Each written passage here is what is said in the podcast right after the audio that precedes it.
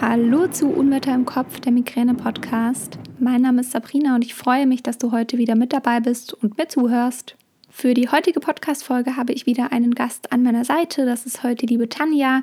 Tanja und ich sprechen in der Folge über ihre Migräne-Geschichte, über Ärztesuche, über Corona, über alles Mögliche und ich wünsche dir jetzt einfach ganz viel Freude beim Zuhören.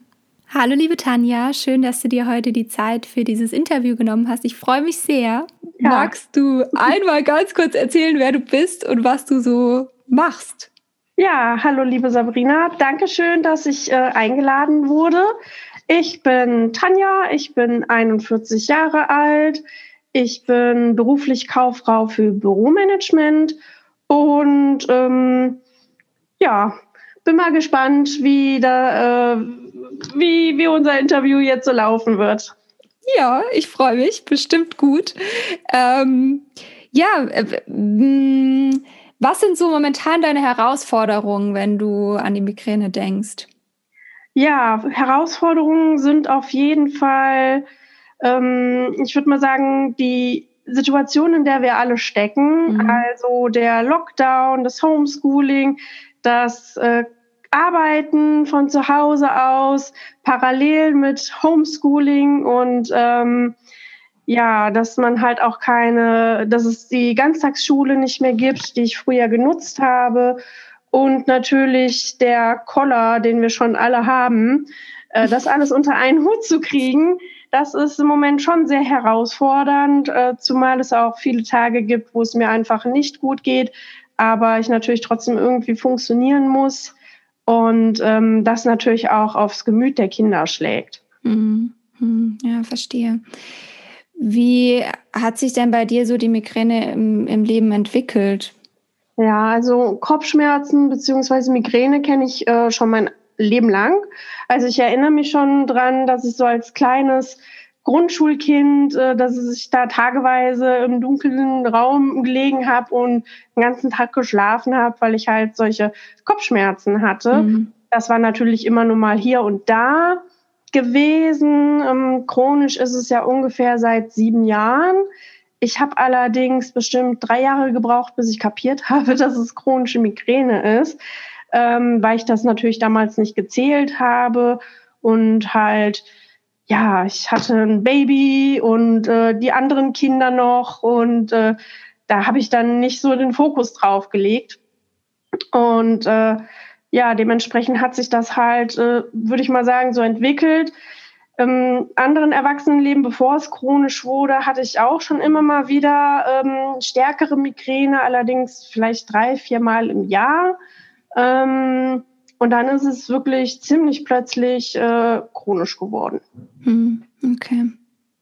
Und wie ging es dir mit der Diagnose? Hat das bei dir schnell funktioniert oder war das eher, eher schwierig? Nee, das war sehr schwierig. Ist bis heute eigentlich schwierig, da einen vernünftigen Arzt zu finden. Also ich wohne im Bonner Raum und äh, bin halt wirklich von Pontius zu Pilatus gelaufen und keiner konnte und wollte mir helfen. Natürlich wollten sie dann, dass ich irgendwie natürlich äh, anfange mit einem Tagebuch, gaben mir dann mhm. so ein Heftchen mit, was ich aber gar nicht so geführt habe und ja, und dann dachten viele, ja, das hängt ja dann mit dem Zyklus zusammen, aber bis ähm, vor ein paar Monaten war es so, dass ich ausgerechnet während des Zyklus eben keine Migräne hatte ähm, das hat sich aber mittlerweile auch geändert, ähm, mhm. wieder mal. Und ähm, ja, also ich habe bis heute eigentlich äh, keinen Arzt gefunden. Ich habe jetzt hier, nachdem ich umgezogen bin in den neuen Ort, äh, einen gefunden. Da hatte ich ein kurzes Gespräch. Da habe ich aber jetzt im Juni erst einen Termin. Ach, krass, ja. Ja, man, ich meine, wir kennen das alle. Man muss immer ewig auf einen Termin warten, aber ich war halt schon zur Botox-Behandlung. Das hat es aber nur noch schlimmer gemacht. Dann war ich bei einem anderen Arzt zur Botox-Behandlung, weil er es anders gemacht hat, als ähm, die es in der Uniklinik machen. Da wurde es auch schlimmer. Seitdem war er, ich nenne es jetzt mal beleidigt, dass seine Methode nicht funktioniert hat, die so viel Erfolg verspricht. und ähm, ja, Lockdown und Co. hat es dann auch nicht einfacher gemacht, aber er hat sich dann einfach irgendwann gar nicht mehr gemeldet, wo wir immer im guten E-Mail-Kontakt standen. Und ähm, Ja, äh, auch meine Mutter hat sich bei ihm gemeldet, weil sie ist äh, als ähm, MS-Patientin bei Ihnen in Behandlung. Und ähm, ja, naja, jetzt hoffe ich mal, dass der neue besser ist. Der hatte zumindest schon mal was von den ähm, Antikörperspritzen gehört.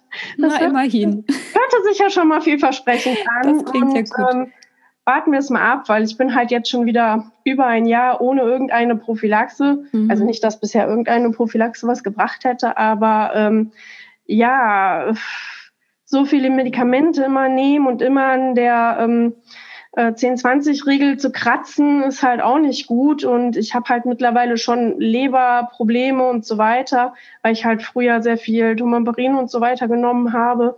Mhm. Weil ich halt wusste, dass Migräne halt äh, extra Medikamente hat und so weiter. Und ähm, ja, hoffen wir mal das Beste.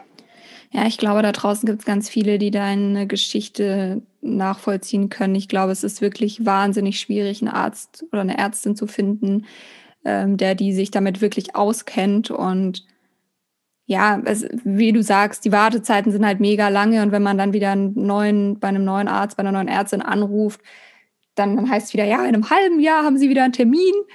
Ähm, und dann steht man halt da und denkt sich, ja, super, und was mache ich jetzt in dem halben Jahr? Ja, also es war jetzt überhaupt sehr schwierig für mich, ähm, hier im Ort überhaupt Ärzte zu finden. Also selbst beim Hausarzt äh, war ich auf der Warteliste und ich brauche ja nun mal meine Medikamente. Ja. Und ähm, er hat mich dann halt notgedrungen einfach aufgenommen, obwohl er ja seine Warteliste so lang wäre. Und ähm, ja, als ich dann das zweite Mal kam und Emigran und Sumatriptan verschrieben haben wollte, ähm, da sagte er ja schon, nee, das geht aber nicht, ich kann Ihnen doch nicht ständig hier so viel äh, solche Medikamente verschreiben. Meine ich, ja, was soll ich denn machen? Ja. Also, ne, ich achte ja schon drauf, dass ich äh, nicht zu viel nehme, aber wenn ich es nicht nehme, das funktioniert halt oft halt auch nicht. Ja. Und ja, das wäre nicht in seinem Budget und ich muss doch unbedingt mich beim Neurologen melden und dies und das. Naja, der hat mir dann, wie gesagt, mal was verschrieben. Ähm, allerdings äh, hatte er mir, ich hatte nicht dran gedacht, dass es Immigran auch als Tabletten gibt, weil ich das immer halt äh, nasal hatte. Mhm. Und der hatte mir dann Sumatriptan-Tabletten und Immigran-Tabletten aufgeschrieben, was im Endeffekt das Gleiche ist, sagt mir die Apothekerin zumindest. Und ja, da musste ich dann doch wieder zum Hausarzt und sagen, ja, der ist ja jetzt im Urlaub, äh, ich bräuchte mal bitte. Ähm, ja, es ist halt alles ein bisschen schwierig. Aber was soll man machen, ne? Ja, es ist, es ist wirklich nicht einfach. Und dann ist es immer so schade, wenn von außen da gar kein Verständnis kommt oder man sich immer irgendwie erklären muss und ja, nicht ernst genommen wird. Das ist echt. Ja.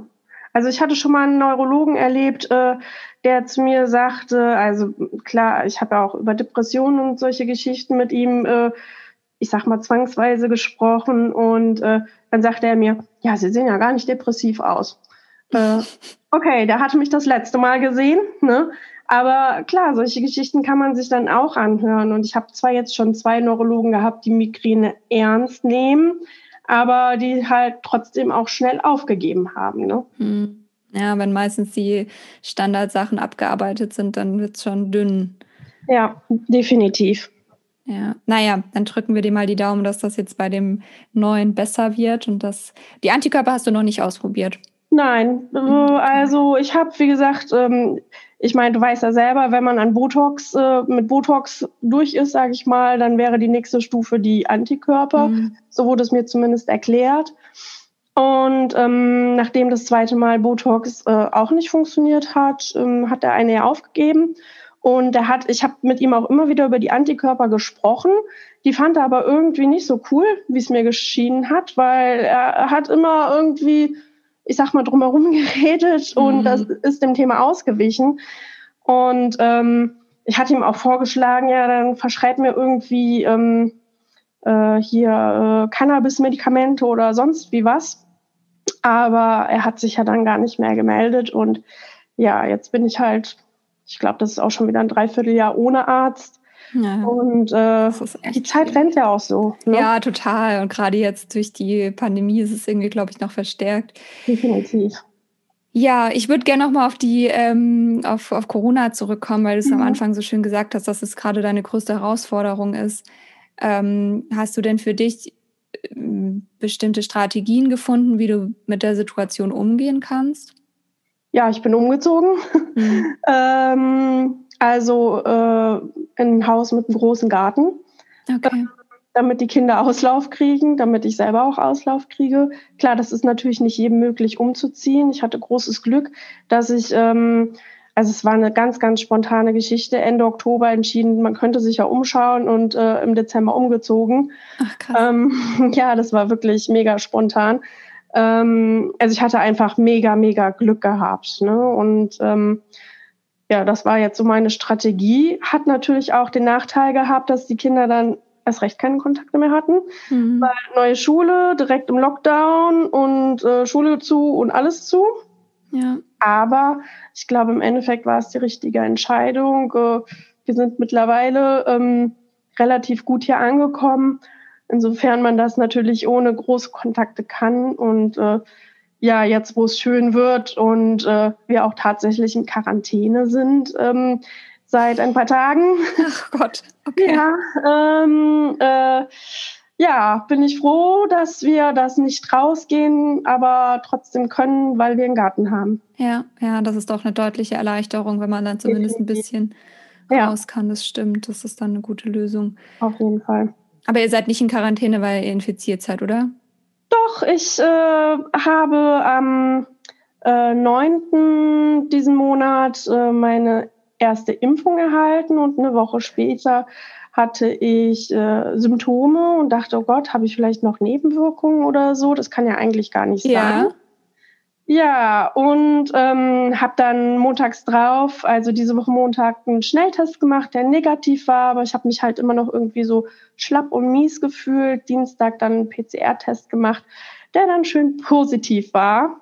Ach Mist, und, aber dir geht's gut jetzt wieder? Ja, also ich merke schon, dass die Luft so ein bisschen wegbleibt mhm. ähm, und die äh, Migräne mich noch, noch fertiger macht, sage ich mal, müder macht, äh, mhm. aber das kenne ich ja schon.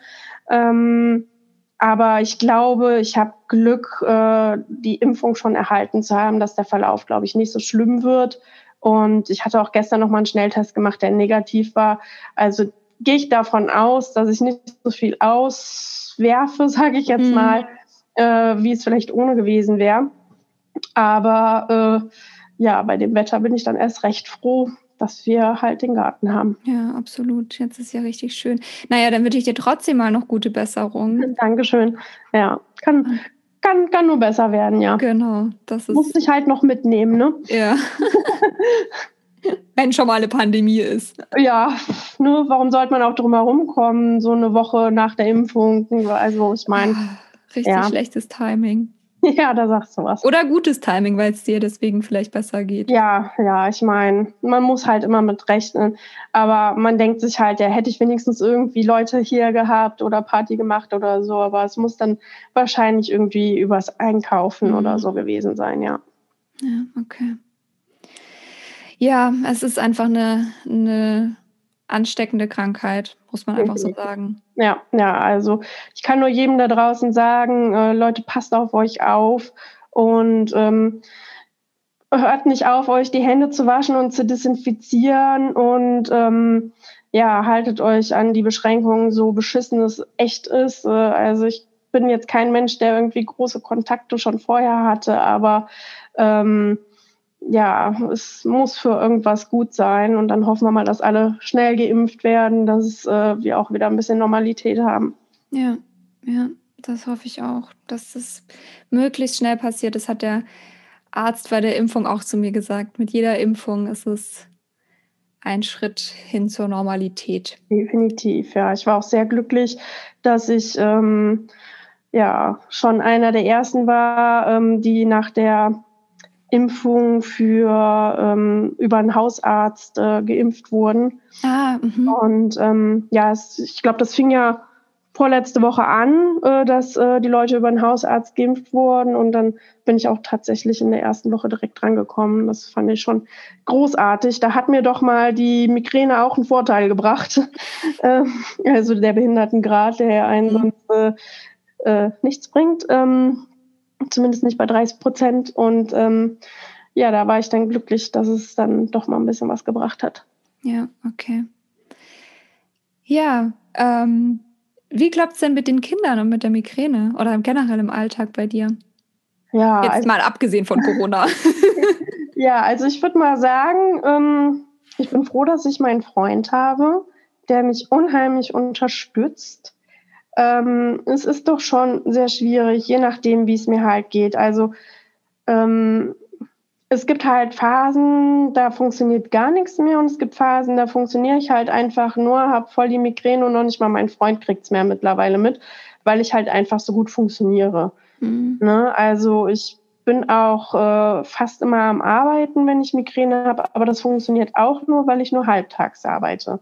Mhm. Und ähm, ich würde mal sagen, ich bin halt ähm, im Gegensatz zu einer gesunden Mama wahrscheinlich weniger ähm, ja, ruhig oder beziehungsweise ähm, äh, gelassen, sondern ich bin schneller genervt und äh, vielleicht auch schneller empfindlich, was Lärm angeht, was, was so Wuseliges angeht und so. Ähm, ich glaube, das ist schon eine Herausforderung für die Kinder, dass sie da halt mehr Rücksicht nehmen müssen. Mhm. Ja, also klar, ich versuche das Beste. Was halt auch immer schwierig ist, ist halt diese unendliche Müdigkeit, die ich sehr oft habe. Ähm, ja, kann ich halt oft nicht mit Kaffee oder so kon äh, kompensieren. Das ja. funktioniert halt leider einfach nicht, weil es halt nicht unbedingt an Schlafmangel liegt, den ich natürlich trotzdem habe. Aber ähm, ja, also ich habe da schon oft ein schlechtes Gewissen den Kindern gegenüber, weil ich halt einfach nicht so für sie da sein kann, äh, wie ich es gerne hätte. Und weil sie natürlich schon oft mitbekommen haben, wie es mir halt einfach geht oder dass ich mal ähm, zumindest vor äh, Corona ins Krankenhaus musste oder so. Mhm. Ähm, klar, das macht denen natürlich auch Angst. Ne? Ja, ja, es stimmt, wenn die Mama ins Krankenhaus muss. Ja, ja, definitiv. Ich meine, seit Corona habe ich bisher alles geschafft ohne Krankenhaus, aber es gab schon ein paar Situationen, wo ich ohne Corona auf jeden Fall ins Krankenhaus gegangen wäre. Mhm. Ja. ja. Ja, ist doch nochmal eine besondere Situation dann. Definitiv, aber jetzt überlegt man sich das ja fünfmal, ne? Ja, ja. Ja, ich hatte das auch an Weihnachten, dass ich tatsächlich mir echt zehnmal überlegt habe und mich dann auch dagegen entschieden habe. Ja, dann ist man aber besonders stolz, dass man es dann ohne geschafft hat. Genau. Ja, es geht doch irgendwie dann wieder vorbei. Ja, ja, das ist das, was einen hochhält. Ne? Man weiß ja, dass es geht irgendwann vorbei. Ja. Ja. Irgendwann ist die Attacke, jede Attacke geht irgendwann vorbei. Ja, ja. Definitiv. Ich habe noch zwei Abschlussfragen. Ja. Eine, ähm, äh, die, du kennst die bestimmt. Die erste Frage ist, ähm, was würdest du einem Betroffenen mit auf den Weg geben, wenn es eine Sache wäre, die du mitgeben könntest? Also ich würde dem Betroffenen auf jeden Fall auf den Weg geben, versteck dich nicht und red mit äh, deinen nächsten Leuten, dass sie halt auch einfach wissen, wie es dir geht, wie du dich fühlst, was die Migräne mit dir macht und bei dir auslöst. Das ist ja bei jedem anders. Ne? Ähm, und ähm, red auch über deine psychische Belastung, weil ich glaube, das ist was, was viele Leute unterschätzen und denken, ja, hast du nur ein bisschen Kopfschmerzen und so. Aber ich, äh, meiner Meinung nach äh, oder meiner Erfahrung nach ist, ähm, dass man doch schon sehr eine sehr hohe Belastung hat, weil man halt äh, einfach eben nicht nur Kopfschmerzen hat, sondern unheimlich viele Nebenfaktoren dazu kommen, die ähm, ja die Migräne einfach mit sich bringt. Und das ist halt einfach wichtig, darüber zu sprechen. Ja, gehe ich absolut mit. Ja. Und eine Sache, die du einem Nicht-Betroffenen mit auf den Weg geben würdest? Hör dem anderen zu und nimm den anderen ernst.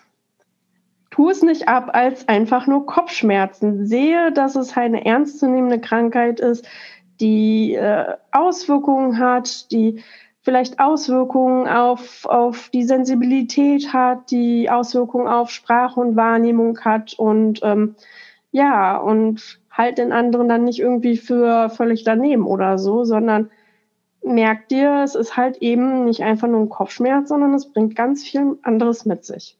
Ja, sehr, sehr schön zusammengefasst. Tanja, ich danke dir Ja, ich danke dir. und dass du dir ja wirklich, ähm, dass du das alles mit uns geteilt hast. Ist ja sehr auch sehr persönlich. Ja, und ich ist ja auch ein wichtiges Thema. Ne? Also ich finde deinen Podcast einfach toll und äh, ich finde es super, dass du das so an die Öffentlichkeit bringst und danke, dass ich ein Teil davon sein darf. Ja, danke, dass du Teil davon bist. Vielen Dank. Und ich wünsche dir noch gute Besserung weiterhin und ja, alles ja, Liebe. Danke schön. Und damit sind wir schon am Ende der heutigen Podcast-Folge angekommen. Vielen Dank fürs Zuhören. Ich möchte hier nochmal eine kurze Sache zum Thema Impfen sagen, weil wir es ja da auch drüber hatten. Obwohl es ja von Deutschland die vorgegebene Impfreihenfolge gibt, ähm, an die sich auch eigentlich alle Bundesländer hoffentlich halten, ähm, gibt es gewisse Bundesländer, die gewisse Menschengruppen bevorzugen. Das sind unter anderem Menschen, die Kontakt haben mit pflegebedürftigen Personen oder mit Schwangeren.